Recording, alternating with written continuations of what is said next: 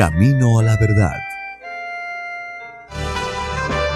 Anunciando el Evangelio de Cristo en estos últimos tiempos, impartiendo la sana doctrina en medio de la apostasía, rescatando a personas del alcoholismo, drogadicción y las pandillas, sanando los enfermos, restituyendo hogares, devolviendo la felicidad a miles de familias, a través del poder de la palabra de Dios, en la voz del reverendo Eugenio Macías Corbacho de la Iglesia Cristiana, Movimiento Misionero Mundial. Vuelva a sonreír y encontrar el camino a la salvación. Camino a la verdad. Vamos a leer la palabra del Señor. Vamos al Evangelio según San Mateo, capítulo 24. Vamos a leer la palabra de Dios. Vamos a leer la palabra de Dios.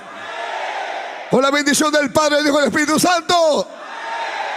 Amén. Mateo 24. Cuando Jesús salió del templo y se iba, verso 1, se acercaron sus discípulos para mostrarle los edificios del templo. Respondiendo le dijo, ¿veis todo esto?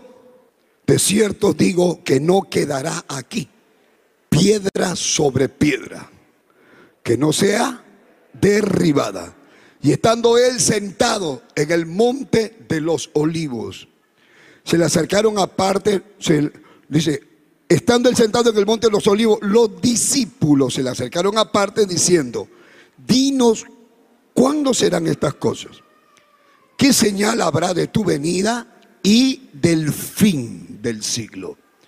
Respondiendo Jesús les dijo, mirad que nadie os engañe, porque vendrán muchos en mi nombre diciendo, yo soy el Cristo, y a muchos se engañarán.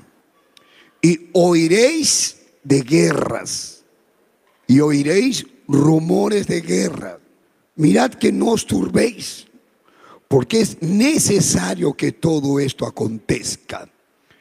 Pero aún no es el fin, porque se levantará nación contra nación y se levantará reino contra reino y habrá pestes, habrá hambre y terremotos en diferentes lugares. Y todo esto será principio de dolores. Entonces os entregarán a tribulación y os matarán. Y seréis aborrecidos de todas las gentes por causa de mi nombre. Muchos que eran fieles tropezarán entonces y se entregarán unos a otros y unos a otros se aborrecerán. Y muchos falsos profetas se levantarán y engañarán a muchos y por haberse multiplicado la maldad, el amor de muchos se enfriará. Mas el que persevere hasta el fin, este será salvo. Y será predicado este Evangelio del Reino en todo el mundo para testimonio a todas las naciones y entonces vendrá el fin. Verso 36, 35. El cielo y la tierra pasarán, pero mis palabras no pasarán. Pero del día y la hora nadie sabe. Los ángeles, ni aún los ángeles de los cielos, sino solo mi Padre. Mas como en los días de Noé, así será la venida del Hijo del Hombre. Por tanto, como los días antes del diluvio, estaban comiendo, estaban bebiendo, casándose, dando en casamiento, hasta el día en que no entró en el arca. Y no entendieron hasta que vino el diluvio y se los llevó a todos. Así será también la venida del Hijo del Hombre. Entonces estarán dos en el campo el uno será tomado y el otro será dejado. Dos mujeres estarán moliendo en un molino. La una será tomada y la otra será dejada. Velad pues porque no sabéis a qué hora ha de venir vuestro Señor. Vamos a San Lucas capítulo 17. San Lucas capítulo 17. ¿Lo encontraron? Versículo 34. Os digo que en aquella noche estarán dos en una cama. El uno será tomado y el otro será dejado.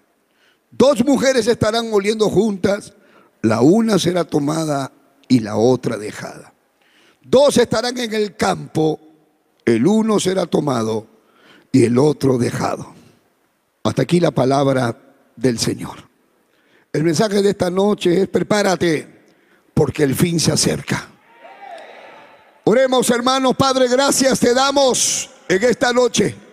Te damos las gracias, Señor Gracias, Señor, gracias por habernos dado a conocer estas verdades que el mundo tiene que conocer. Te pedimos que te glorifiques en esta noche con esta palabra. Usa mi vida.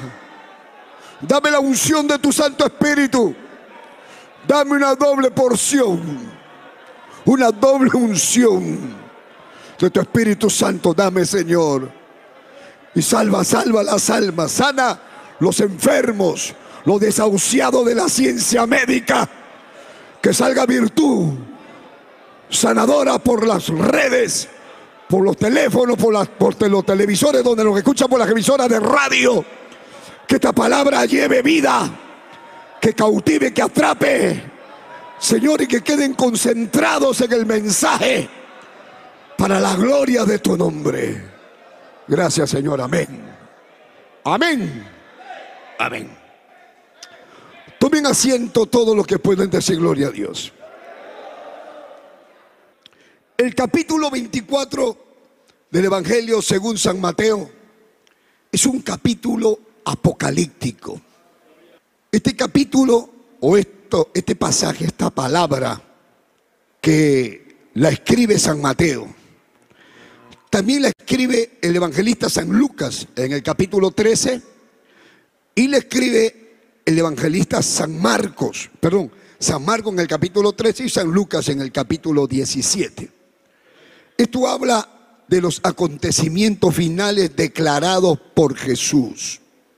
Una de las cosas que siempre el hombre ha querido saber es qué cosa hay después de la muerte. Todos han querido estar seguros de eso. Otra de las preguntas que el hombre siempre ha querido saber es cómo será el fin del mundo, si habrá un fin. Y casi la mayoría, en algún momento de su vida, han tenido sueños donde han soñado que se sale el mar. Han soñado con terremotos espantosos. Han soñado con bolas de fuego que caen del cielo. Han soñado que la gente corre desesperada. Han soñado con una oscuridad espesa en las calles y se han despertado asustados. Han soñado que la gente desaparece mientras caminan por las calles y no saben qué significan esos sueños. Se han hecho películas de algunos pasajes del Apocalipsis. Se han hecho películas, hermano, de la vida de Noé, de la vida de Moisés. Y algunas personas creen que lo que han visto en la película, que así va a ser. Y hay un montón de gente que hace una de tonterías. Y lo que hace que la gente se enrede y ande confundida. Pero si hay que estar atentos a algo, lo dijo el apóstol San Pedro, hay que estar atentos a la palabra profética más segura, como a una antorcha que nos alumbra en lugar oscuro. Esta palabra es como una antorcha. Apagamos todas las luces, nos quedamos en oscuro. Imagine que esto alumbrara. Esta es la luz para el mundo, para que las naciones no anden en tinieblas. Esta es la palabra que la gente tiene que conocer. Hoy el mundo está asustado. Las naciones están conmovidas porque ha estallado una guerra de Rusia, allá. Todo el mundo sabe, todo el mundo habla de eso. Y dice, ¿qué está pasando? Y hay una cantidad de muertos. Pero ya se oía de guerra, se oía. Y no es una guerra entre dos países, es una guerra que están comprometidos las grandes potencias. Y dice, estalló, dicen algunos, el principio de la tercera guerra mundial. Y entonces la gente se asusta. Hay algunos que están acá en Ecuador, otros están en Perú, otros están en Bolivia, otros están en... No, pero ese es por allá. Pero es como cuando apareció la pandemia. La pandemia apareció en China. Y, uy, por ahí veían por televisión cómo se morían los chinos.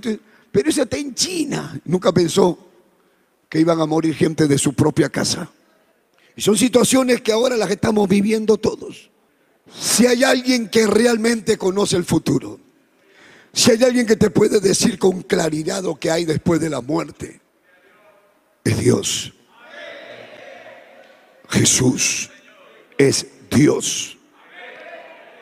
Cuando los discípulos salían del templo con Jesús, de ese templo majestuoso que estaba en Jerusalén, ese templo que era el orgullo religioso del pueblo de Israel, ese templo que representaba la presencia de Dios ahí, ese templo que tenía ya cerca de mil años, había sufrido tanto, lo habían querido destruir y que lo habían vuelto a levantar y aún en ese momento Herodes estaba ayudando a la reconstrucción. Toda la gente que llegaba ahí se quedaban impactados al ir y llegar a ver ese templo. Pero ahora Jesús, saliendo con los discípulos, le dice, ¿veis todo eso? ¿Veis este hermoso templo? Sí. De cierto les digo, no quedará una piedra encima de la otra. Todo esto va a ser derribado. Jesús siguió caminando y los discípulos se miraron unos a otros y dijeron, el Señor no miente, el Señor conoce el futuro. Otro le dijo, pero tú sabes qué significa eso, que vayan a destruir el templo. Eso habla de una gran matanza. Es como lo que estamos viendo. Tú sabes lo que es que si se levanta una guerra, eso habla de una gran matanza. Si solamente una persona que muere en una familia causa tanto dolor, ahora que sean enlutadas cientos de familias, miles de familias, que mueran hasta personas inocentes en una guerra por intereses económicos, por situaciones que muchos ni saben. No es cualquier cosa. Escuché a una persona que decía, ya está terminando la pandemia, ahora solo están muriendo cuatro nada más. Todos los días mueren cuatro nada más, pero ya no hay nada. Yo decía, no mueren cuatro nada más. Pero si uno no más que muera, causa un dolor tan grande. Uno que muere en una casa, qué dolor da. No podemos decir solamente mueren cuatro. Tristemente siguen muriendo cuatro. Pero ya se debe terminar eso. Pero seguimos en esta batalla. Seguimos en esta situación. Queremos, ya esperamos ya que de una vez termine todo. Cuando Jesús les dijo esto a los discípulos, Jesús le venía hablando a ellos. Les hablaba de un tiempo que él iba a regresar. Les hablaba del tiempo final. Les hablaba del fin. Y ahora les habla de la destrucción del templo. Entonces los discípulos que paraban con Jesús, que comían con Jesús, que dormían con Jesús, se le acercaron estando Jesús sentado en el monte de los olivos. Y cuando está sentado ahí, los discípulos se le acercan y le preguntan, maestro, ¿cuándo va a ser esto que has dicho? Le dice, ¿de qué? Lo que has hablado, que van a derrumbar el templo. Y ya que, que te preguntamos esto, porque fueron los discípulos, no fue uno, fueron todos. Dice, los discípulos se le acercaron. Dinos cuándo será esto. ¿Qué señal habrá de tu venida a la tierra? ¿Y qué señal hay del fin? Porque sabemos que tú dices que no nos puedes decir ni el día ni la hora, pero al menos danos alguna señal para saber que tú vienes, para saber que estas cosas van a pasar. Y entonces en el versículo 4 dice, mirad que nadie los engañe. Fue lo primero que dijo Jesús. Le dice a los discípulos, respondiendo Jesús les dijo, mirad que nadie los engañe. Y te lo dice a ti, y te lo dice a ti. Lo primero que tienes que ver, que nadie te engañe. Cuídate de los mentirosos. Y está hablando de la mentira del Evangelio. O sea que te van a presentar un Evangelio mentiroso, un Evangelio falso, un Evangelio donde, donde te van a garantizar que estás bien cuando estás mal. Te van a decir que tú puedes ser fiel a Dios siendo borracho, siendo un adúltero, siendo un fornicario, un pervertido sexual. Y te van a decir que está bien, que eso no tiene nada de malo, que puede ser un traficante, una prostituta, que puede ser cristiano andando con minifalda, que puede ser cristiana hablando lengua con la boca pintada, con los ojos pintados, con el pelo pintado, con el pantalón apretado. Y te van a decir que eso no tiene nada de malo.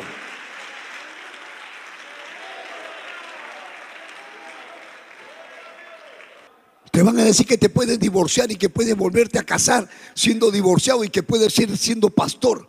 Una serie de mentiras. Te van a decir que hay purgatorio. Te van a decir que no te preocupes, que puedes vivir como te da la gana, que puedes pagar indulgencias, que te puedes casar un hombre con otro hombre, una mujer con otra mujer y que igual te vas a ir al cielo. Te van a decir que después de la muerte no hay nada, que no existe el cielo ni el infierno. Te van a decir un montón de mentiras. Y el Señor dice, mira que nadie te engañe. En otras palabras, no te dejes engañar.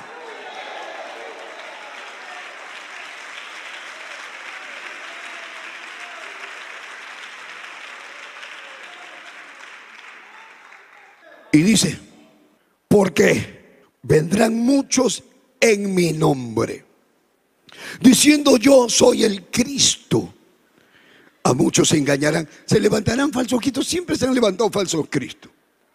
Pero también se levantan falsas congregaciones cristianas. Cualquiera pone una, alquila un local y pone un templo. Donde la pastora es la mamá, la esposa. Y el esposo que debería ser el pastor es el hermanito que trae el agua. La pastora se enseñorea de todo, profetiza, habla lo que le da la gana. Y la gente metida ahí, gente en estos días atendí a un hermano para, para bautizarlo, para reconocerlo como miembro de la iglesia. Y él me dice, pastor, en el tiempo de la pandemia, este, no podíamos salir. Y entonces prendimos la televisión y lo vimos a usted predicando. Primero no sabíamos que estaba en Ecuador. Después sabíamos que estaba en Ecuador, pero no podíamos salir tampoco porque estábamos todos encerrados. Y al estar encerrados, la palabra la comimos día y noche. Y en esos días de la pandemia, yo tenía COVID y me dolía la espalda y tenía una fiebre que ardía y una tos que no me dejaba ni hablar. Y teniendo fiebre y teniendo COVID, yo decía, si me voy a morir, me muero predicando. Y como sabía que me podía morir, entonces predicaba sin filtro. Predicaba sin elegancia, si solo que quería era que la gente sepa la verdad, la palabra clara, pelada como es.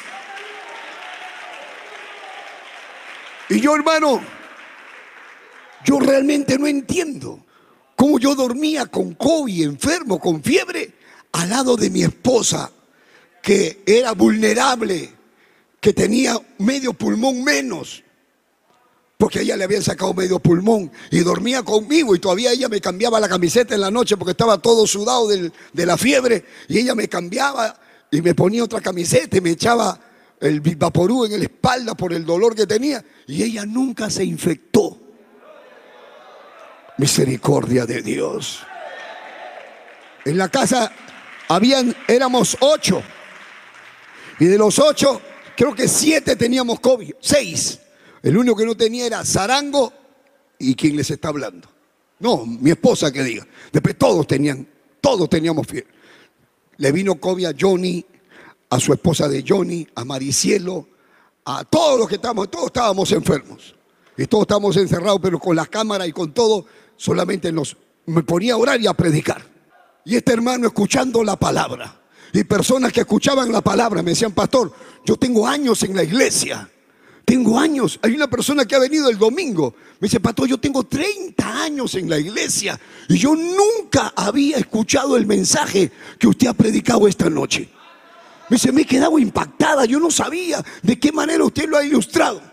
Y es algo sencillo, es Biblia, es sencillo. Nada más que Cristo cambia. Que el verdadero cristiano tiene que tener un nuevo nacimiento que ha cambiado. Que es nuevo, que es diferente. Pero, ahora, ¿qué es lo que pasa? Que este hermano, al escuchar la palabra, dice, no, pues, ¿qué, vamos a hacer nosotros metidos en esa iglesia? Donde hay una pastora que no es pastor, ahora escuchando la palabra me doy cuenta.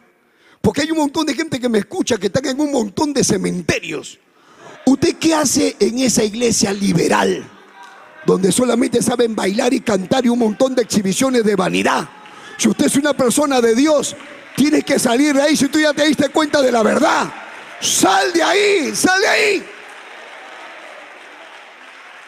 La Biblia dice, salid de en medio de ellos y no toquéis lo inmundo y yo recibiré y seré para vosotros por padre y vosotros me seréis hijos e hijas, dice el Señor Dios Todopoderoso.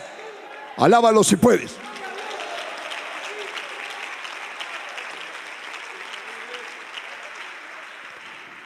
Este hermano, este hermano que lo estaba atendiendo me dice, pastor, yo y yo con mi esposa nos hemos puesto a orar. Nos hemos puesto a orar, hemos dicho, Señor, ¿a dónde vamos? Guíanos a una iglesia de santidad. Díganos, ¿a dónde vamos a ir? Guíanos. Y me dice el hermano pastor, yo le pedí a Dios tres cosas. Señor, llévame a una iglesia. Número uno, le dice, donde respeten el altar. Número dos, donde haya orden en la iglesia. Y número tres, donde vivan la sana doctrina. Esa es la iglesia que quiero ir. Donde haya respeto en el altar. Donde haya orden en la iglesia. Y donde haya qué? Palabra de santidad. Y se viva la sana doctrina. Y me dice, y Dios me trajo a esta iglesia. Entonces, Él ha venido a esta iglesia. Tenemos que, que mantener eso. Porque hay muchas congregaciones. Hay un montón ahora. Pero hay gente que tiene sed de la verdad. Sed de santidad. Sed de la palabra de Dios. Está cansado de payasos. Están cansados de falsos profetas. Están cansados de profetas y profetizas que tienen una forma de hablar muy elocuente, pero no tienen poder de Dios. No tienen mensaje de Dios. Aleluya. Alaba que vive. Alábalo.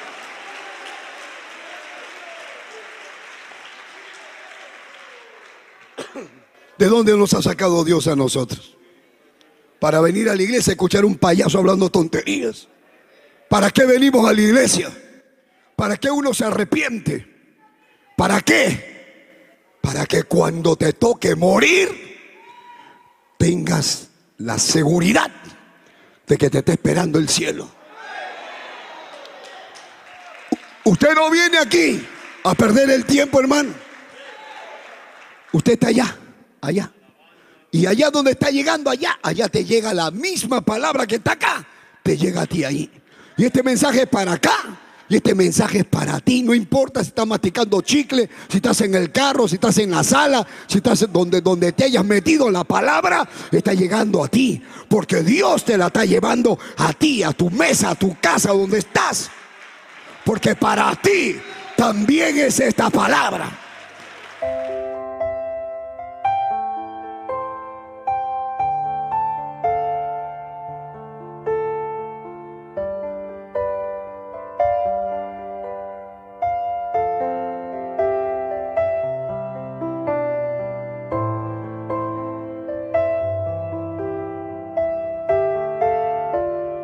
Padre que estás en los cielos, En el nombre de Jesús de Nazaret.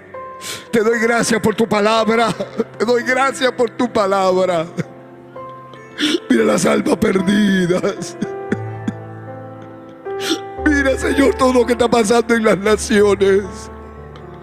Todo está listo para el rapto de la iglesia. Señor, envía un avivamiento antes de que suene la trompeta. Ayúdanos a evangelizar, a ganar almas. Mira las almas que me oyen. Mira los que están perdidos.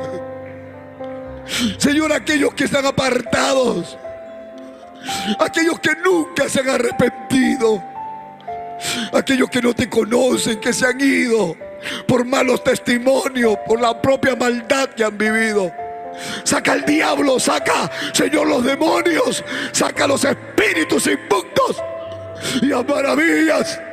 Rompe las cadenas, echa fuera, echa fuera, fuera. Toda obra del diablo, toda obra de demonios, échala fuera. En el nombre de Jesús, Señor.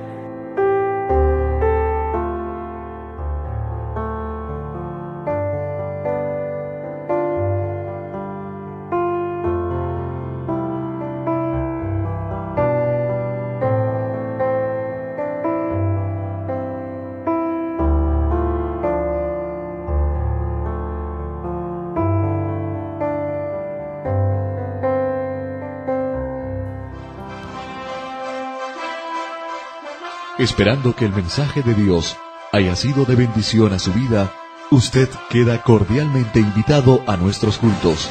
Visite la iglesia del Movimiento Misionero Mundial. Si no está establecido en su país o ciudad, visite una iglesia donde le prediquen la sana doctrina. Vuélvanos a sintonizar por esta misma emisora y a esta misma hora. En Camino a la Verdad. Hasta entonces.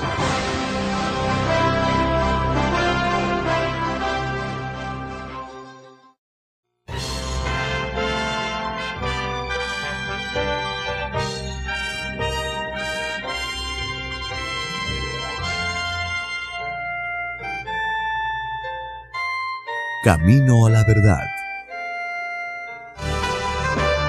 Anunciando el Evangelio de Cristo en estos últimos tiempos. Impartiendo la sana doctrina en medio de la apostasía. Rescatando a personas del alcoholismo, drogadicción y las pandillas. Sanando los enfermos. Restituyendo hogares. Devolviendo la felicidad a miles de familias. A través del poder de la palabra de Dios en la voz del reverendo Eugenio Macías Corbacho de la Iglesia Cristiana, Movimiento Misionero Mundial. Vuelva a sonreír y encontrar el camino a la salvación. Camino a la verdad. Yo comenzaba con una persona que era de otra iglesia y me decía, este, no, yo también congrego en esa iglesia, en mi iglesia también hablan de Dios, en mi iglesia, su iglesia liberal, una iglesia liberal. Y yo le digo, digo, es como, como los Estados Unidos, le digo. Usted puede sacar su pasaporte, amén, pero con eso no puede viajar a Estados Unidos. Necesitas la visa. Todos pueden sacar pasaporte. Yo tengo mi pasaporte, ya pues, también, pero no puedes viajar. Para viajar tienes que tener visa. Y para tener visa tienes que ir al consulado y te van a entrevistar y tienes que dejar un montón de cosas para darte el tiempo para que te den la visa. Y cuando tengas visa, ya dices, ahora sí tengo visa para entrar a Estados Unidos. Amén. Así también, no todo el que dice Señor, Señor, entrará en el reino de los cielos. No todo el que va a una o a otra iglesia entrará en el reino de los cielos. No es porque estás congregando, no es porque eres parte de la iglesia, porque estás en el libro de la iglesia. Eso es como que tienes el pasaporte. Lo que te falta es la visa. ¿Y la visa cuál es? La visa es sin santidad. Nadie verá a Dios. Sin santidad. Nadie, nadie, nadie verá a Dios. No importa sea el Papa de Roma o sea el, monseñor o el pastor más grande, el profeta más grande, el evangelista más grande, sin santidad.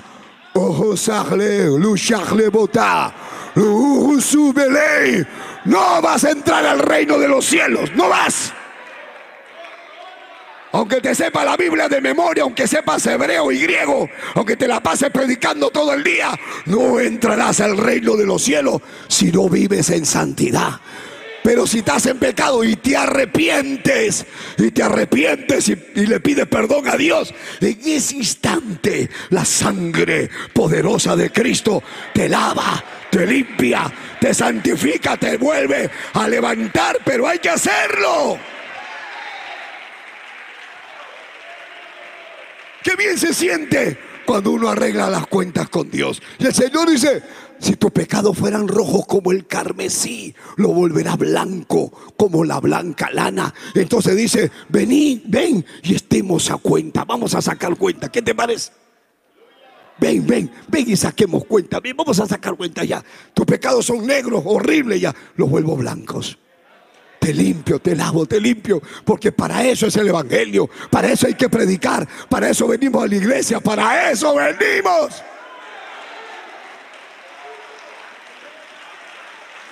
Ahora, el mismo Señor habla que se cuiden de los mentirosos, de los falsos profetas, de los falsos cristos. Y ahora a él están preguntando, ¿cuándo vienes? Y él dice, oirán de guerra y rumores de guerra. Ya han habido muchas guerras. La Primera Guerra Mundial, la Segunda Guerra Mundial y en estos 100 años, de acá para atrás, ya han habido en 1914, ¿no? Y la otra guerra en 1945. Pero ahora más que nunca estamos tan cerca del rapto. Yo recuerdo, hermanos, yo les voy a hablar así como, como le hablo a mis hijos. Un día hablaba con un, con un varón sobre el rapto de la iglesia y de las cosas que iban a pasar. Porque hay gente que sabe que estamos esperando la venida de Cristo. Cuando venga Cristo, entonces volamos desaparecemos. Nos encontramos con Cristo en la nube. Y luego están los que se quedan. Unos son los que van en el rapto, otros son los que se quedan. Por eso está escrito, estarán dos en una cama. Uno será tomado, otro será dejado. Estarán dos trabajando en un molino. Uno será tomado, otro será dejado. Estarán dos en el campo, uno será tomado, otro será dejado. Hablando en términos de ahora, dos estarán en una oficina, uno será tomado, otro será dejado. Estarán durmiendo el esposo con la esposa en la misma cama, uno será tomado, otro será dejado. Estarán durmiendo dos hermanos, dos hermanas que duermen juntos, uno será tomado, otro será dejado. Estarán trabajando en el taxi, estarán trabajando en la oficina, acá, allá, jugando fútbol, lo que sea. Los que son de Dios serán tomados. Y los que no son de Dios serán dejados. Si Cristo viniera ahorita, acá hay dos cosas. Los que somos tomados y los que son dejados.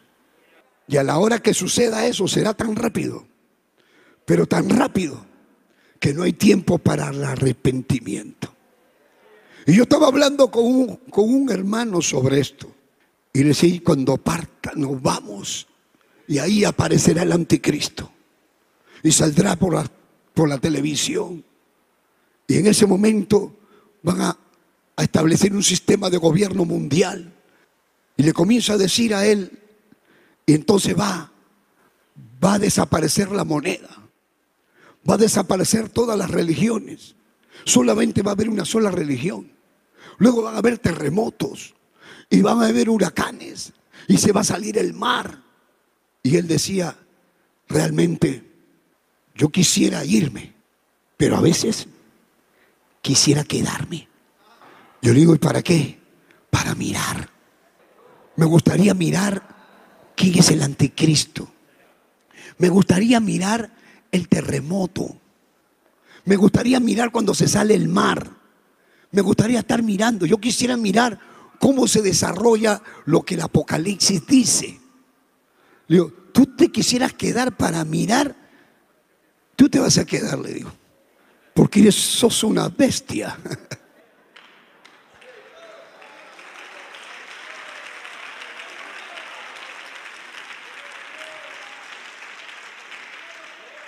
Es que hay algunos hermanos que se emocionan de los juicios de Dios. Se emocionan de pensar, uy, qué tremendo que se salga el mar, qué tremendo que el mar se los trague, qué tremendo que caigan bolas de fuego. Uy, yo quisiera mirar. ¿Tú crees que es una película? ¿Tú crees que es un juego? Es que yo quiero saber quién es el anticristo. A mí qué me interesa la cara del anticristo. A mí lo que me interesa es llegar a las moradas eternas. Va a la gente que se queda. Van a llorar, van a gritar. Sin embargo, Dios ha permitido que todos vivamos un simulacro de lo que va a ser. Cuando venga Cristo, sucederá en un instante, en un momento, en un átomo de tiempo. Eso no va a avisar. Nadie te va a decir, este, eh, mañana a las 3 de la tarde viene Cristo. Nadie lo va a decir. Nadie sabe. El día y la hora, nadie sabe. El Señor dijo, seréis aborrecidos de toda la gente por causa de mi nombre. Ahí está. Eres aborrecido. Yo estoy predicando y hay unos idiotas que me están insultando. Mientras yo predico, ellos me insultan. Mientras yo predico, hablan mal de mí. Mientras yo predico, mientras tú predicas, mientras tú hablas, tu familia te aborrece. Tú te conviertes, tu familia te vota, te deshereda. El papá dice, yo no ando a estudiar. ¿Qué iglesia ni qué iglesia? Y somos aborrecidos aún hasta por otras iglesias. Si yo predico que los pastores no tienen que divorciarse y no se deben recasar, ahí por ahí los recasados me atacan. Si yo hablo contra los pastores divisionistas, que un pastor no debe ser divisionista, no debe hacer división, no se debe agarrar las iglesias que no son de él. Es como, este templo lo hemos construido y se llama Movimiento Misionero Mundial. Pero todo el mundo sabe que yo estaba en medio de esta construcción. Y yo he sacado préstamos para construir, estoy pagando deudas de esto, está bien. Pero si mañana yo me voy del movimiento, no me llevo ni el micrófono.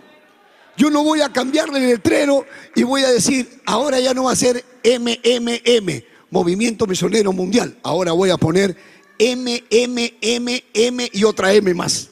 Movimiento Misionero Mundial Macías. Me lo agarro.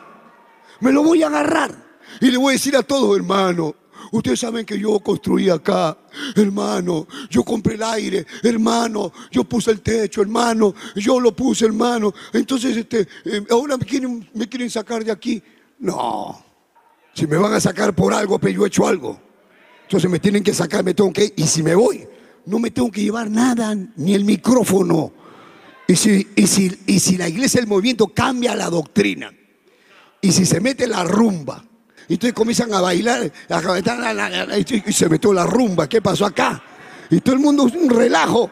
hermano, arrepiéntase acá, estamos acá en avivamiento. Y ahora se casa la pirula con, con, la Juanacha. Entonces es un relajo que si yo veo que ya cambiaron y que, y que todo está podrido, me voy.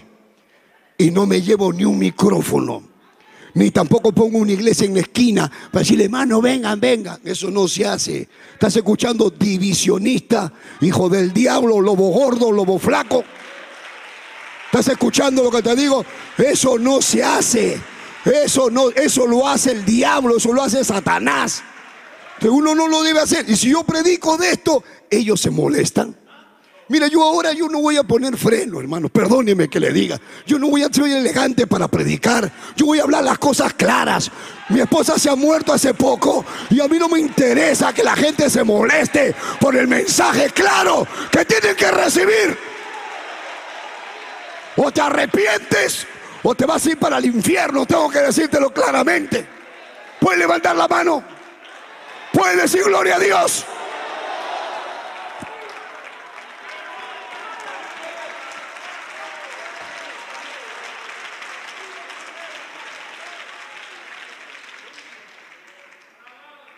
Entonces la gente se va a enojar.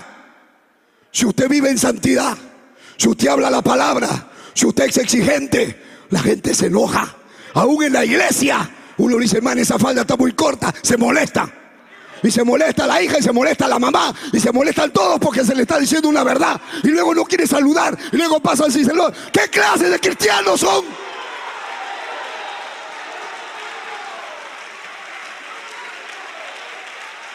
No puede ser. que porque uno le exige que tienen que vivir como dice la Biblia, entonces se molestan, entonces se enojan. Que se van a fornicar una pareja de, jóvenes de la iglesia que están, están trabajando juntos, se enamoran y, se, y pecan y fornican. Y una, dos, tres, cuatro, diez veces. Y eso no puede ser, hermano, ya están en disciplina, ya se van, se casan, ya, gloria.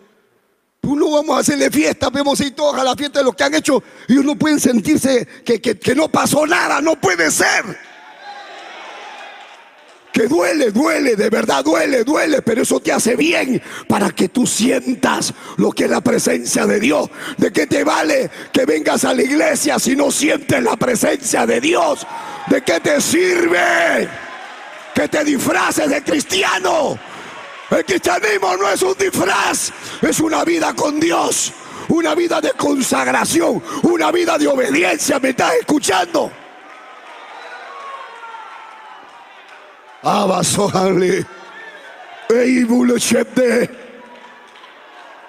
Aleluya, aleluya, aleluya.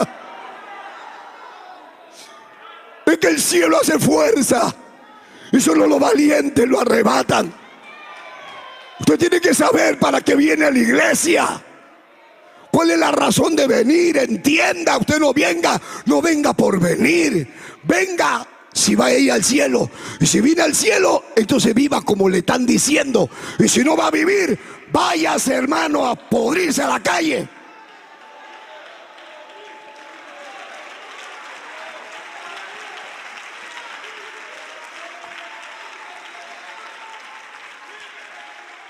¿Para qué vamos a jugar al Evangelio? Dígame. ¿Para qué vamos a jugar que somos cristianos, que vamos a cantar, que el grupo esto, que el grupo otro? Había se formaron grupitos que vamos a ir a predicar y al final terminaron una haciendo cosas. Pues acá, acá, el grupo evangelístico, ya, mujeres acá, varones acá. No que, que tienen que cargarme el, parlante, entonces no van. Porque ahí aparecen los, los fenómenos, hermano. No, pero que tiene que, bueno, entonces va el esposo con la esposa. Pero no va a ir el esposo solo, la esposa no va, y van a ir hermanos, hermanas, y, ahí aparecen los fenómenos. Después yo te llevo a comer, hermana, vamos a comer un heladito, un heladito. Después he soñado contigo, he soñado que, que, que, que yo te besaba, y sabes, perdóname, pero qué feliz eras. Y yo te abrazaba y tú sentías, ay, me siento.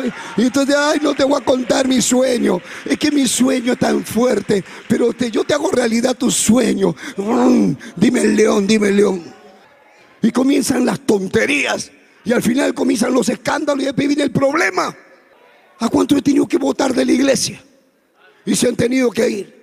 ¿Por qué? Porque hacen esas cosas. Pero es que una vez que aparecen esas cositas, el diablo tiene mil cosas para engañar.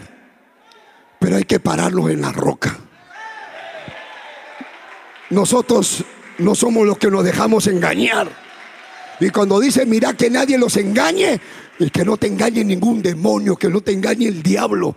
Tú tienes la palabra, tú no eres un burro, tú te das cuenta de lo que haces, tú sabes si estás bien, tú sabes si estás mal, tú sabes si estás consagrado, tú sabes si te falta oración, tú sabes, tú sabes. Yo no te voy a decir, tú lo sabes.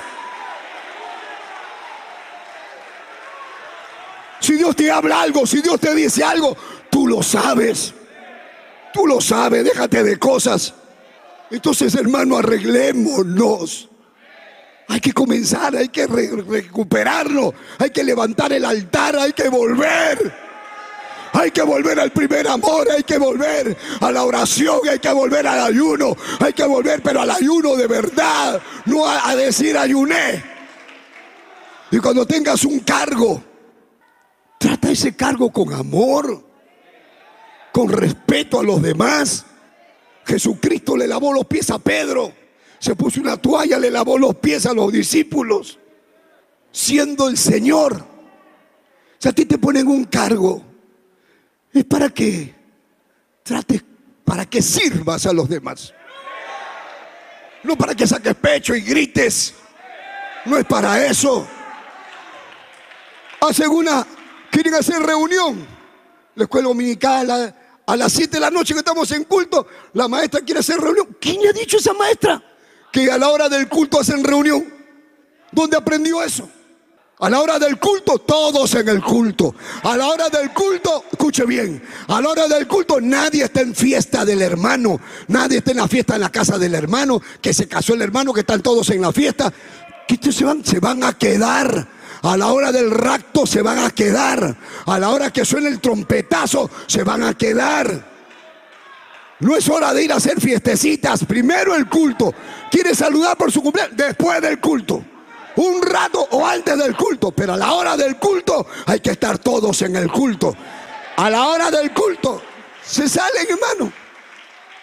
Yo tengo unas cámaras que los veo. A veces digo, poder en Jesús, y yo que soy un hijo de Dios lo veo todo. ¿Qué será el anticristo? Porque tengo mi celular y en mi celular tengo la cámara que veo afuera. Yo estoy en el Perú, pero estoy mirando la actividad, estoy mirando quién compra, quién conversa, todo estoy mirando. Estaba mirando que comenzó el culto, lo miré al pastor que estaba predicando y lo vi a uno de los músicos, salió corriendo y yo con la otra me dije, ¿dónde se va? Y vi que se fue corriendo por allá, por allá y decía, mira, ¿dónde se está yendo a la hora del culto? Y yo, yo soy hombre, yo no soy nada y yo estoy mirando, todo lo ve Dios. ¿Cómo se va a salir a la hora del culto? A la hora del mensaje, porque eso hacen muchos músicos. Terminan de cantar y ahora se van. Ya cantamos. ¿Y qué? Tu privilegio es cantar. Ahora siéntate a comer la palabra de Dios.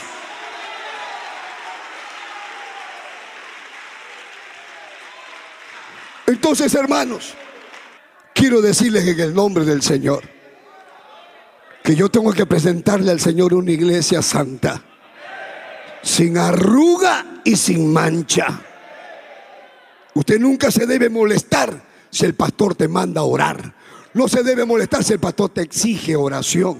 Si te dice, ahora, los hermanos que atienden, los que están en la puerta, los que son mujeres, tienen que tener para comenzar una sonrisa para atender a las personas que llegan. Es cuando usted llega a un lugar que es como una fiesta, es un anfitrión. Uno llega y te espera una chica. ¿Cómo estás? pase por acá, por favor, siga. Y hay algunas que son más cariñosas. Hola, mi amor, pasa por acá. Y digo, uy, así te compro todo. ¿Qué cosa quieres que te compre? Te llevan bien, te hablan bonito. Pero llegas a la iglesia y hay algunos, hay algunas, algunas que te esperan bonito, pero hay algunas que te esperan que parece la jefa de la cárcel. La jefa de la... Entra, está. Ya, avance. Y uno va, ya siéntese atrás.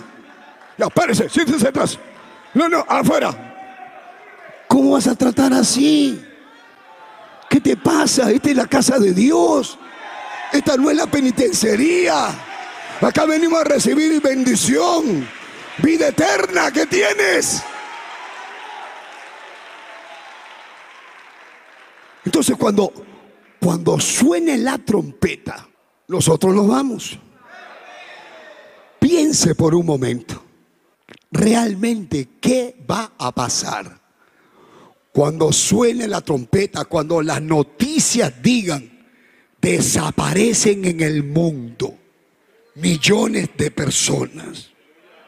Nadie va a decir desaparecen los cristianos. Nadie. Esta guerra que está comenzando hay algunas personas que no ven noticias, que nunca ven la noticia y dicen, ¿qué guerra? Si un día le dije a una, ya viene la tercera guerra mundial. La tercera será la segunda, me dijo. ¿La segunda? La tercera, le digo. No, la segunda. La segunda fue hace años y le comenzó a hablar. ¡Ah, ya fue la segunda! Ay, como yo no tengo televisión. ¿Cómo va a decir eso? ¿De qué país será? ¿De qué país será? ¿Puede haber alguien que no sepa que ha habido la Segunda Guerra Mundial? Sí hay. Hay personas que no saben, ahora hay hermanos que no saben que estalló una guerra, que ya estalló la guerra. Y los que están en Estados Unidos están temblando. Los que están cerca de donde está el conflicto están temblando. Pero yo cuando veo todo eso y miro la Biblia, digo, uy Señor, se está cumpliendo todo. Se está cumpliendo todo. Porque el cielo y la tierra pasará pero mi palabra, dijo el Señor, no pasará. ¿Puede levantar la mano? ¿Puede decir gloria a Dios? Aunque te haya dolido la palabra. Hermano, si usted es un hombre de Dios, si usted es una mujer de Dios, cuando usted llega al culto, diga, Señor, despedázame con tu palabra. Que tu palabra me hable, que tu palabra me chicotee, pero que me quiera corregir y me ponga bien delante de ti. Entonces, mire, la verdad, hermano, si suena la trompeta y desaparecen miles de personas, entonces eso va a ser un caos mundial. Porque como va a ser algo público, uno va a desaparecer en la cama, otro va a desaparecer en el trabajo, otro va a desaparecer en la calle. Y aunque usted no quiera, todos son como periodistas, porque todos tienen el celular y todos graban. Y todos graban, ahora todo se ve. Antes era la noticia hablada, ahora todo es sin audio, audiovisual.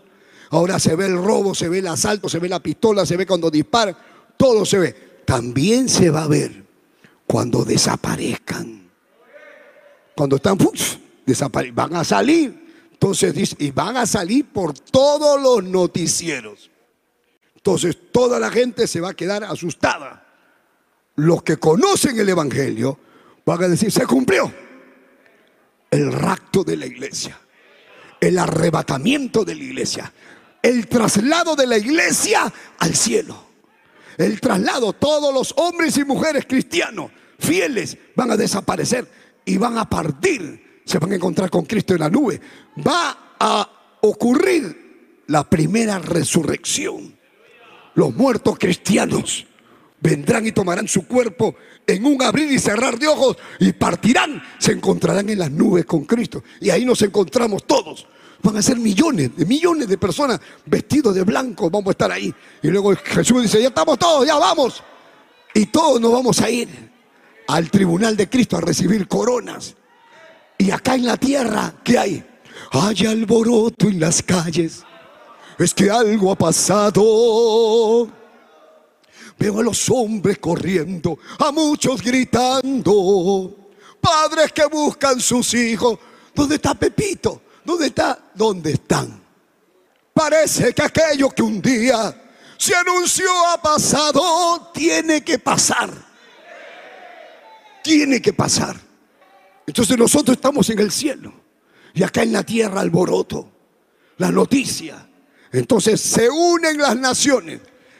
Si eso ocurre, eso ocurriera ahorita en plena guerra, la guerra paraliza. Se paraliza la guerra por lo, lo que ha sucedido. Lo que ya no es un problema de país, ya es un problema con el planeta. Porque las naciones van a decir, nos están atacando de otro planeta. Del planeta cielo vinieron a recoger su gente.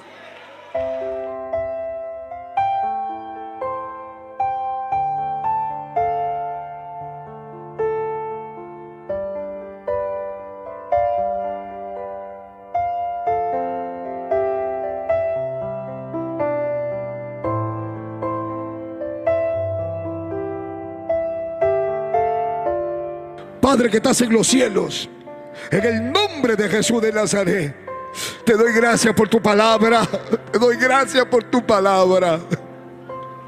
Mira las almas perdidas.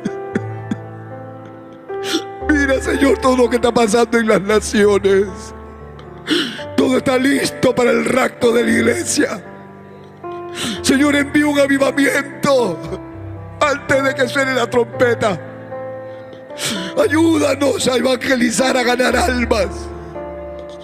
Mira las almas que me oyen. Mira los que están perdidos. Señor, aquellos que están apartados. Aquellos que nunca se han arrepentido. Aquellos que no te conocen, que se han ido por malos testimonios, por la propia maldad que han vivido. Saca el diablo, saca, Señor, los demonios, saca los espíritus inmundos y a maravillas.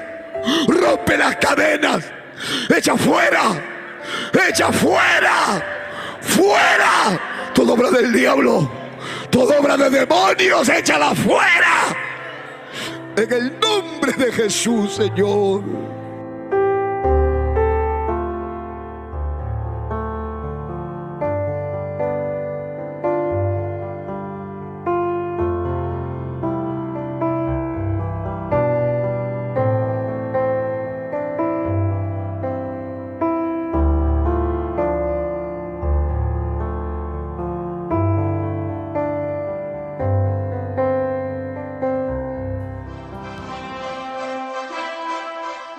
Esperando que el mensaje de Dios haya sido de bendición a su vida, usted queda cordialmente invitado a nuestros cultos.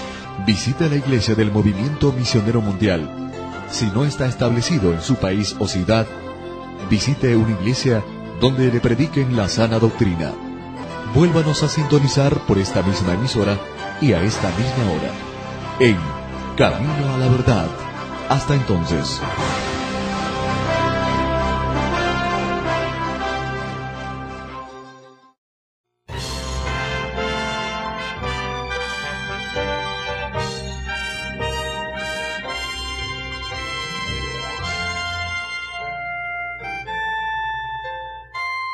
Camino a la Verdad.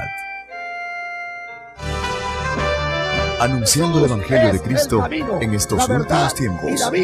Impartiendo la sana doctrina en medio de la apostasía.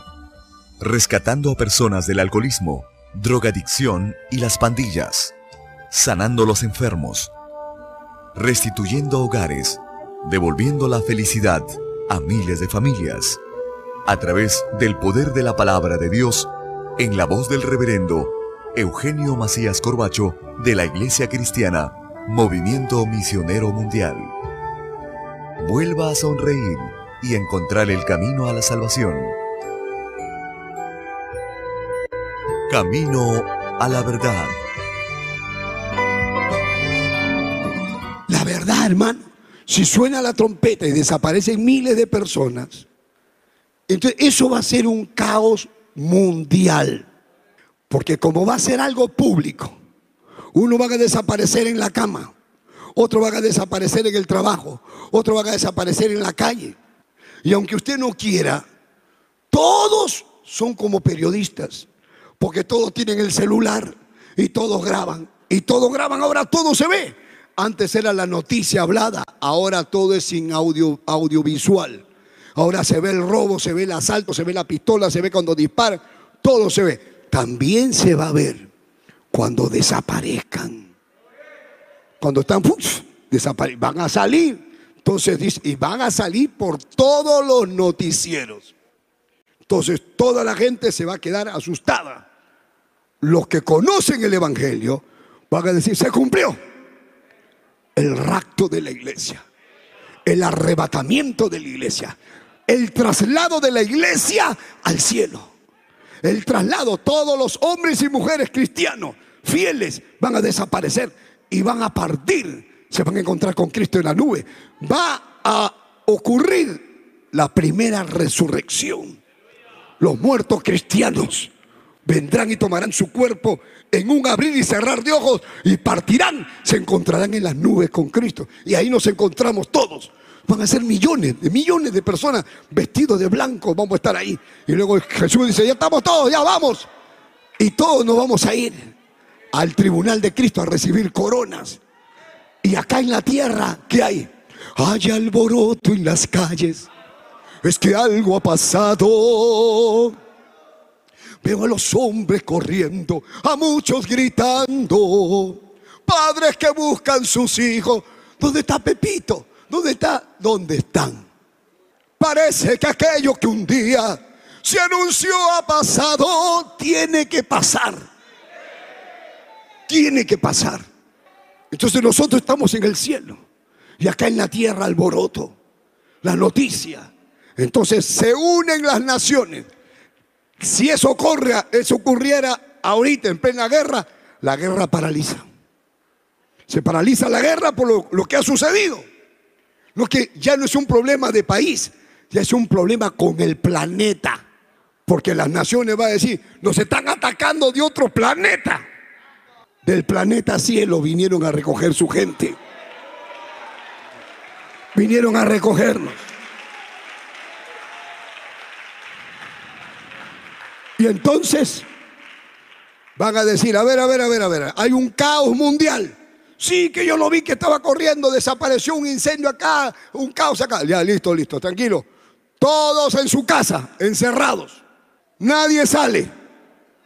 Y entonces, si yo le digo esto, usted dice, eso es imposible. No, todos a su casa. Nadie sale de su casa hasta que no estén empadronados por países cada presidente, a ver, que se comunique con las Naciones Unidas. Vamos a formar un gobierno mundial. Ya, ahorita, un gobierno mundial porque tenemos que estar unidos, porque el problema es contra el planeta. O sea, nadie va a decir que fue el cumplimiento de la palabra de Dios. Nadie. Entonces, al ocurrir esto, entonces todos los países tienen que someterse. Entonces el Ecuador, Perú, eh, Colombia, todo, ya, listo, todo, encerrado, nadie sale, noticia, prohibido salir, toque de queda, todos a su casa. Usted dice, pastor, así, ya, cuando vino la pandemia y nos encerraron a todos, ya usted sabe que sí se puede. Usted ve que en la tarde las calles estaban vacías, que se cerraron los estadios, que se cerraron las discotecas, que se cerraron los colegios, que se cerraron las universidades. Y eso ya no es un cuento. Yo, yo te, lo puedo, te lo pudiera haber dicho antes de la pandemia y tú puedes decir, no, eso no va a pasar. Pero ahora ya te das cuenta que sí pasa. Ahora sí te das cuenta que sí, sí se puede. Que la Organización de las Naciones Unidas era la, la, la que, la OMS, ellos controlaban todo, toda la pandemia. Y nadie podía hacer ni siquiera una autopsia porque estaba prohibido a nivel mundial. Entonces usted se da cuenta de que sí se puede controlar el mundo. Y entonces cuando nos hemos todos, nos hemos quedado en la pandemia, encerrados, y luego hemos tenido que salir, y luego hemos sufrido la enfermedad, porque aquí tú te estabas muriendo. ¿Te acuerdas cuando te estabas muriendo? Después te enfriaste, ya no querías venir al culto, y después te calentaste de nuevo. Yo te dije, ¿qué te querías más? Estaba frío y luego otra vuelta se levantó de nuevo. Pero han habido hermanos que se consagraron, otros hermanos se enfriaron. ¿A cuánto le vino COVID? ¿Y a cuántos se les ha muerto alguien de COVID? Mire, yo voy a hacer una pregunta. ¿Cuántos de ustedes tienen algún familiar o conocido que se haya muerto de COVID? Levanta la mano. Un familiar o un conocido suyo que se haya muerto de COVID. Levante la mano. ¿Cuántos conocen? Mueva la mano así toda la iglesia. Entonces esa pandemia no era un juego, ¿no? Esa pandemia es una verdad. Y hasta ahorita siguen muriendo. Y da pena, me da, a mí me parte el alma eso. Me parte el alma, me parte el corazón. Pero esa pandemia sucedió para que nosotros, siendo cristianos, nos hemos visto encerrados. Luego aparece que nadie puede salir si no tiene mascarilla y que no tenga fiebre. Entonces ahora íbamos al comisariato a comprar, íbamos al mall y en la puerta había alguien parado. A ver, una línea de gente. A ver, la mano, la mano, la mano, la frente. Y nos ponían en la frente la pistolita así. Y cuando yo dije, yo miré eso, dije, me quedé en el rato. Porque era lo mismo. Hermano, era lo mismo, no se dio cuenta que caminábamos y, y, la mano, y ponía la. Y puse la marca. Me miraban la temperatura, me miraban acá. Y hasta ahorita, ahora la vacuna. ¿Te pusiste la vacuna? Y algunos que no se han puesto la vacuna. Yo soy antivacuna. Y entonces no me invites al velorio. No, que a mí me han dicho que la vacuna es la marca de la bestia. No seas bestia, eso no es la marca de la bestia.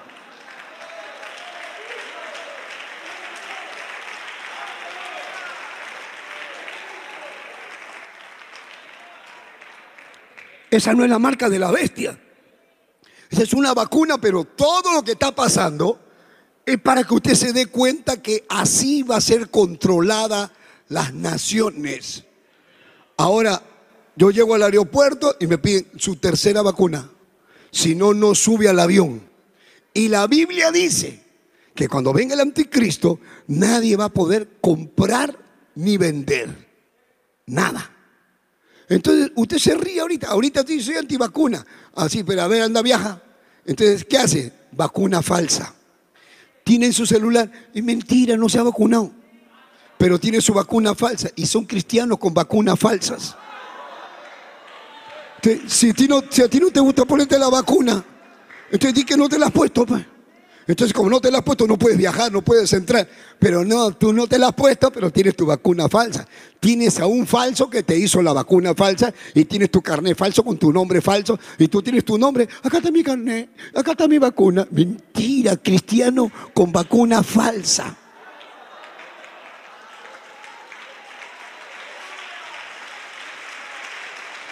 Esos son los que se van a quedar. Los que se quedan los que se van a quedar van a querer ponerse la marca falsa. Eso es lo que van a querer hacer porque saben, saben que no se pueden poner la marca. Saben, lo saben. Entonces, usted lo que quiero que entiendan es que no se da cuenta que todo lo que ha pasado, que para nosotros ha sido la pandemia, esto, pero yo miro desde acá y yo digo, pero eso es lo que va a pasar con el rapto. O ese es un simulacro del rapto. Mejor dicho, es como que fuera de la pandemia al rapto. De la pandemia al rapto. Porque la pandemia y lo que ha pasado y lo que está pasando, porque usted se da cuenta que va a comprar y no hay. No hay agua, no había mascarilla, los precios subieron. ¿Cuánto costaba una mascarilla? 20 centavos. Y después, ¿cuánto costaba? 15 dólares, 10 dólares, 7 dólares. No había alcohol. ¿Y a cuánto te vendían el alcohol? Y cuando se moría alguien, y ahora para enterrar al muerto hay que pagar 2 mil dólares para que se lleven el muerto. Y después había que meterlo en la fan. Y recién era una pandemia. Y cuando sea la gran tribulación, ¿qué van a hacer con tanto muerto? Y son millones de muertos que van a haber. Y millones de guerra y violencia y todo lo que va a venir. Y los que se quedan van a estar mirando no solamente la persecución de los que no se quieren poner la marca. Entonces, esto que ha pasado, esto te está avisando, no es que mires la pandemia, es que mires el cumplimiento de la palabra. Que veas que la Biblia se cumple. Cuando Jesús le dijo a los discípulos que iban a destruir el templo, lo destruyeron. Lo destruyeron en el año 70. Por eso que no hay ningún templo, desapareció. Y murieron un millón cien mil judíos. Se cumplió después de 30 años más. De lo, Jesús dijo eso, a los 35 años más se cumplió. Sitiaron, vino problema, entró el general Tito, una matanza, destruyeron, destruyeron el templo y los judíos lucharon, murieron y fueron esparcidos. En el año 135 el poco quedado se llevaron y se quedaron sin nación. Pero la profecía bíblica decía que ellos iban a volver a ser nación. Y después de la Segunda Guerra Mundial, hermano, después de la matanza del holocausto judío, las naciones todas le dijeron a Israel, bueno, te vamos a entregar nuevamente. Y le dieron una porcioncita chiquita y nuevamente renace la nación de Israel. Y con un poquito, ahora son una potencia. Y usted no se da cuenta que todo eso está en los planes de Dios. Pastor, y, todos los que han muerto, la muerte es parte del proceso. O sea, usted nace, vive, muere y ahora cielo o infierno. Pero luego sigue resurrección. Así que tiene que pasar, esto es un proceso. Ahora yo estoy vivo, si me muero mañana, me muero, me voy al cielo. Y después, ¿qué espero? La resurrección. Y mientras estoy en el cielo, estoy con Pedro, con Pablo, con Timoteo, con Andrés, con Bartolabé, con mi esposa, con, todos los otros cristianos y conversando. Y qué tremendo. Y no hay ni un viejo. Y acá no a nadie le duele nada. Acá no hay rata, acá no hay, acá no hay paja, no, no, no, hay, no hay pandemia, no hay nada. Esperando la resurrección. Y, esperando la resurrección y proyectándonos a la eternidad y a todas las cosas que vienen. Qué lindo lo que se siente en el cielo.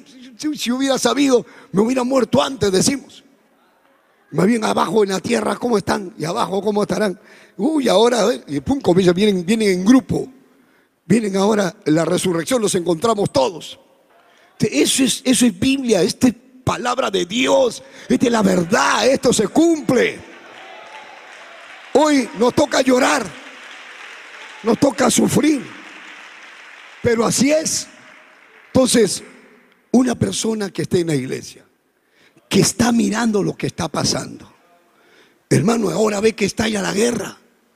Está en la guerra ya dice, oh no, pero esto, esto está cerquísima. Se está hablando de la paz de Israel, hermano, con los árabes. Hay un hombre ahí que tiene el perfil que podía llegar a ser el anticristo. Además vemos que el mundo está como los días de Sodoma y Gomorra, que quieren sodomizar el mundo, que a pesar de todo lo que pasa, los homosexuales salen por la calle haciendo sus fiestas y la gente los está aceptando. El matrimonio igualitario, uno ve la maldad que se ha multiplicado, el sicariato, la violencia, la matanza, todo lo que vemos en las noticias, puro muerte, robo, asesinato. Entonces la maldad se ha multiplicado. O sea, ¿qué falta? ¿Qué falta? Nada. ¿Qué falta que se cumpla? Nada. ¿Qué falta? Solo que suene la trompeta. ¿Qué dice? Velad y orad. Está todo listo. Ahora, hay gente de la calle que no sabe. Hoy hablaba con un matrimonio y el esposo se apartó, se fue al mundo. Y la mujer cristiana y fiel.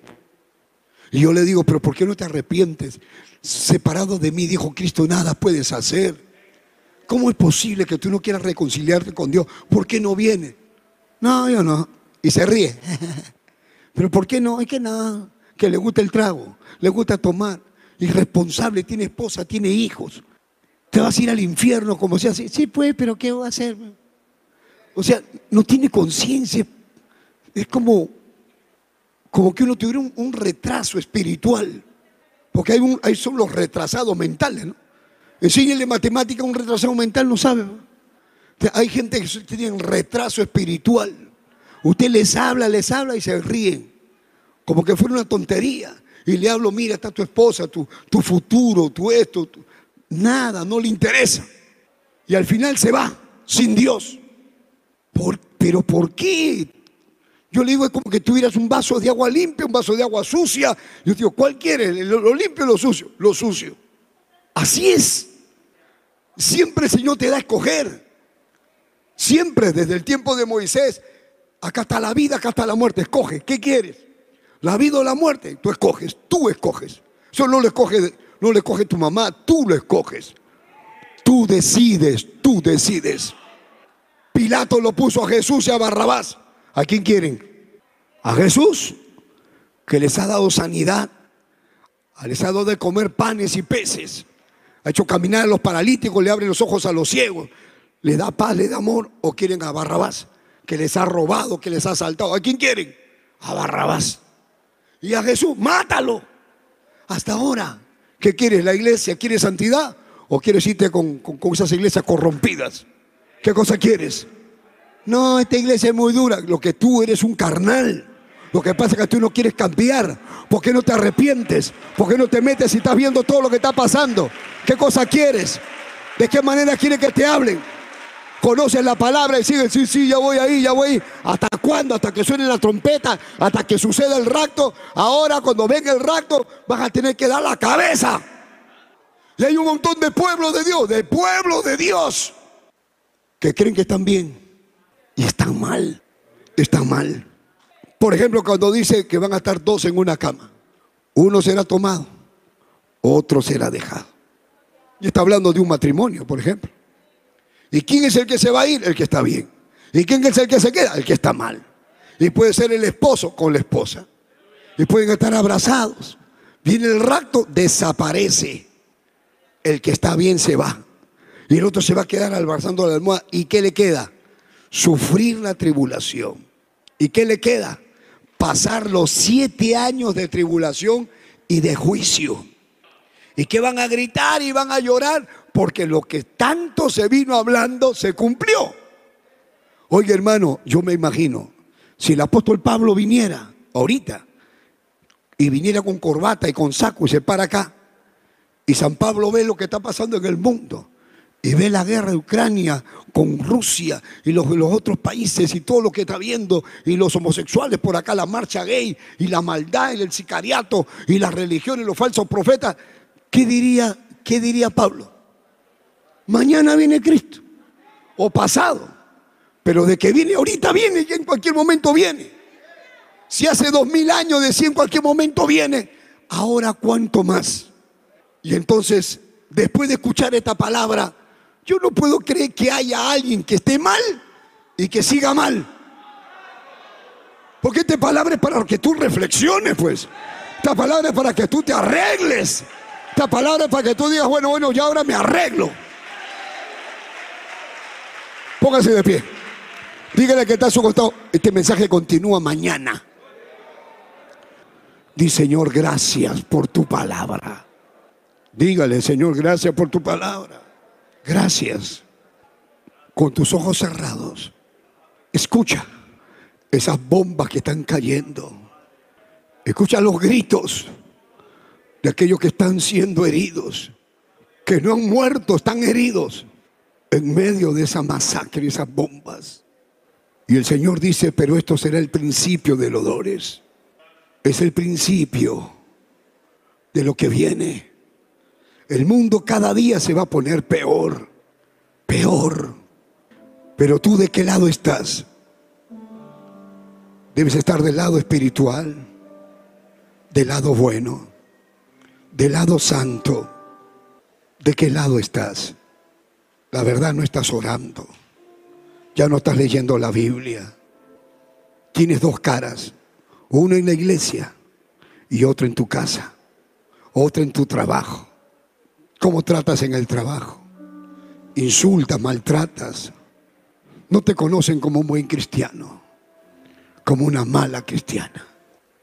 Pide prestado, no pagas.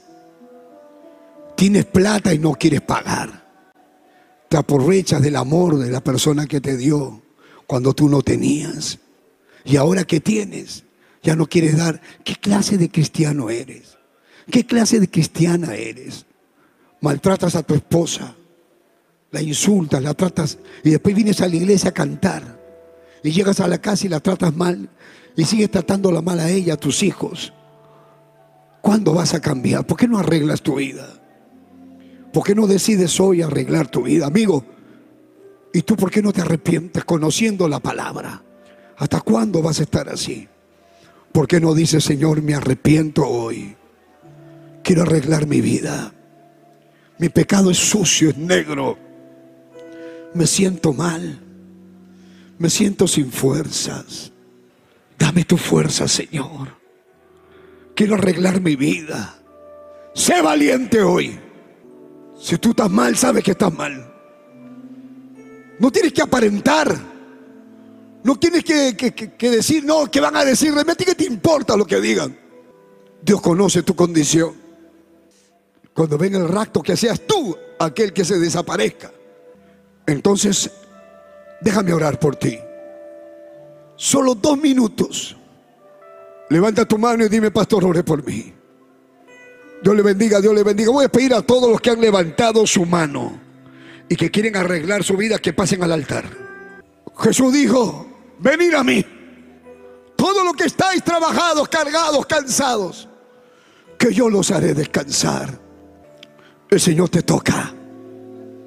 El Señor te sana. El Señor te ayuda. El Señor te libera. El Señor te, te auxilia te quita la depresión, te quita la tristeza, te da paz. El Señor te levanta. Di gloria a Dios. Dile, Señor, gracias. Señor, tú sabes por qué paso. Tú sabes por qué estoy aquí. Tú sabes mi debilidad. Tú sabes lo que hago.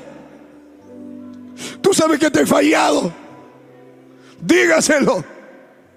Nadie sabe lo que hago, dígale. Pero tú sí me conoces. Quiero arreglar mi vida hoy. Hermano, quiero orar por los enfermos también. Si hay algún enfermo, por favor, pase adelante. Si alguien está enfermo de cualquier enfermedad, de cualquier dolencia, acérquese al altar, por favor, venga. Santo, repite esta oración. Usted que me está viendo allá en su casa. Usted que me mira, solamente tienes que decir, Padre Santo, que estás en los cielos. Yo sé que todo esto que está pasando en el mundo contribuye al cumplimiento de tu palabra profética.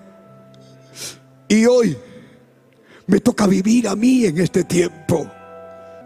Quiero asegurar la salvación de mi alma.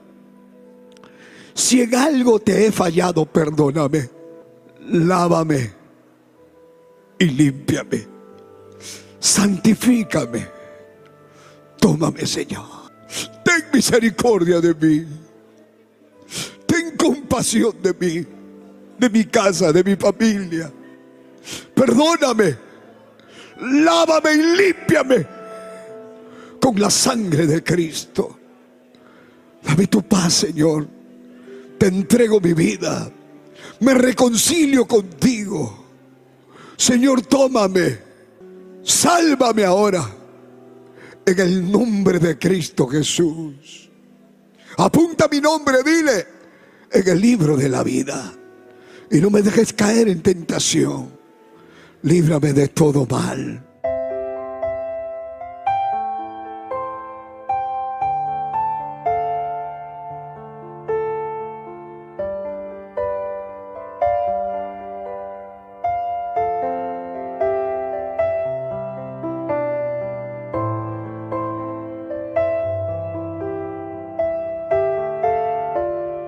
Padre que estás en los cielos, en el nombre de Jesús de Nazaret, te doy gracias por tu palabra, te doy gracias por tu palabra. Mira las almas perdidas. Mira, Señor, todo lo que está pasando en las naciones. Todo está listo para el rapto de la iglesia. Señor, envía un avivamiento antes de que suene la trompeta. Ayúdanos a evangelizar, a ganar almas. Mira las almas que me oyen. Mira los que están perdidos. Señor, aquellos que están apartados. Aquellos que nunca se han arrepentido. Aquellos que no te conocen, que se han ido por malos testimonios, por la propia maldad que han vivido. Saca el diablo, saca, Señor, los demonios, saca los espíritus inmundos y a maravillas. Rompe las cadenas, echa fuera, echa fuera, fuera. Toda obra del diablo, toda obra de demonios, échala fuera. En el nombre de Jesús, Señor.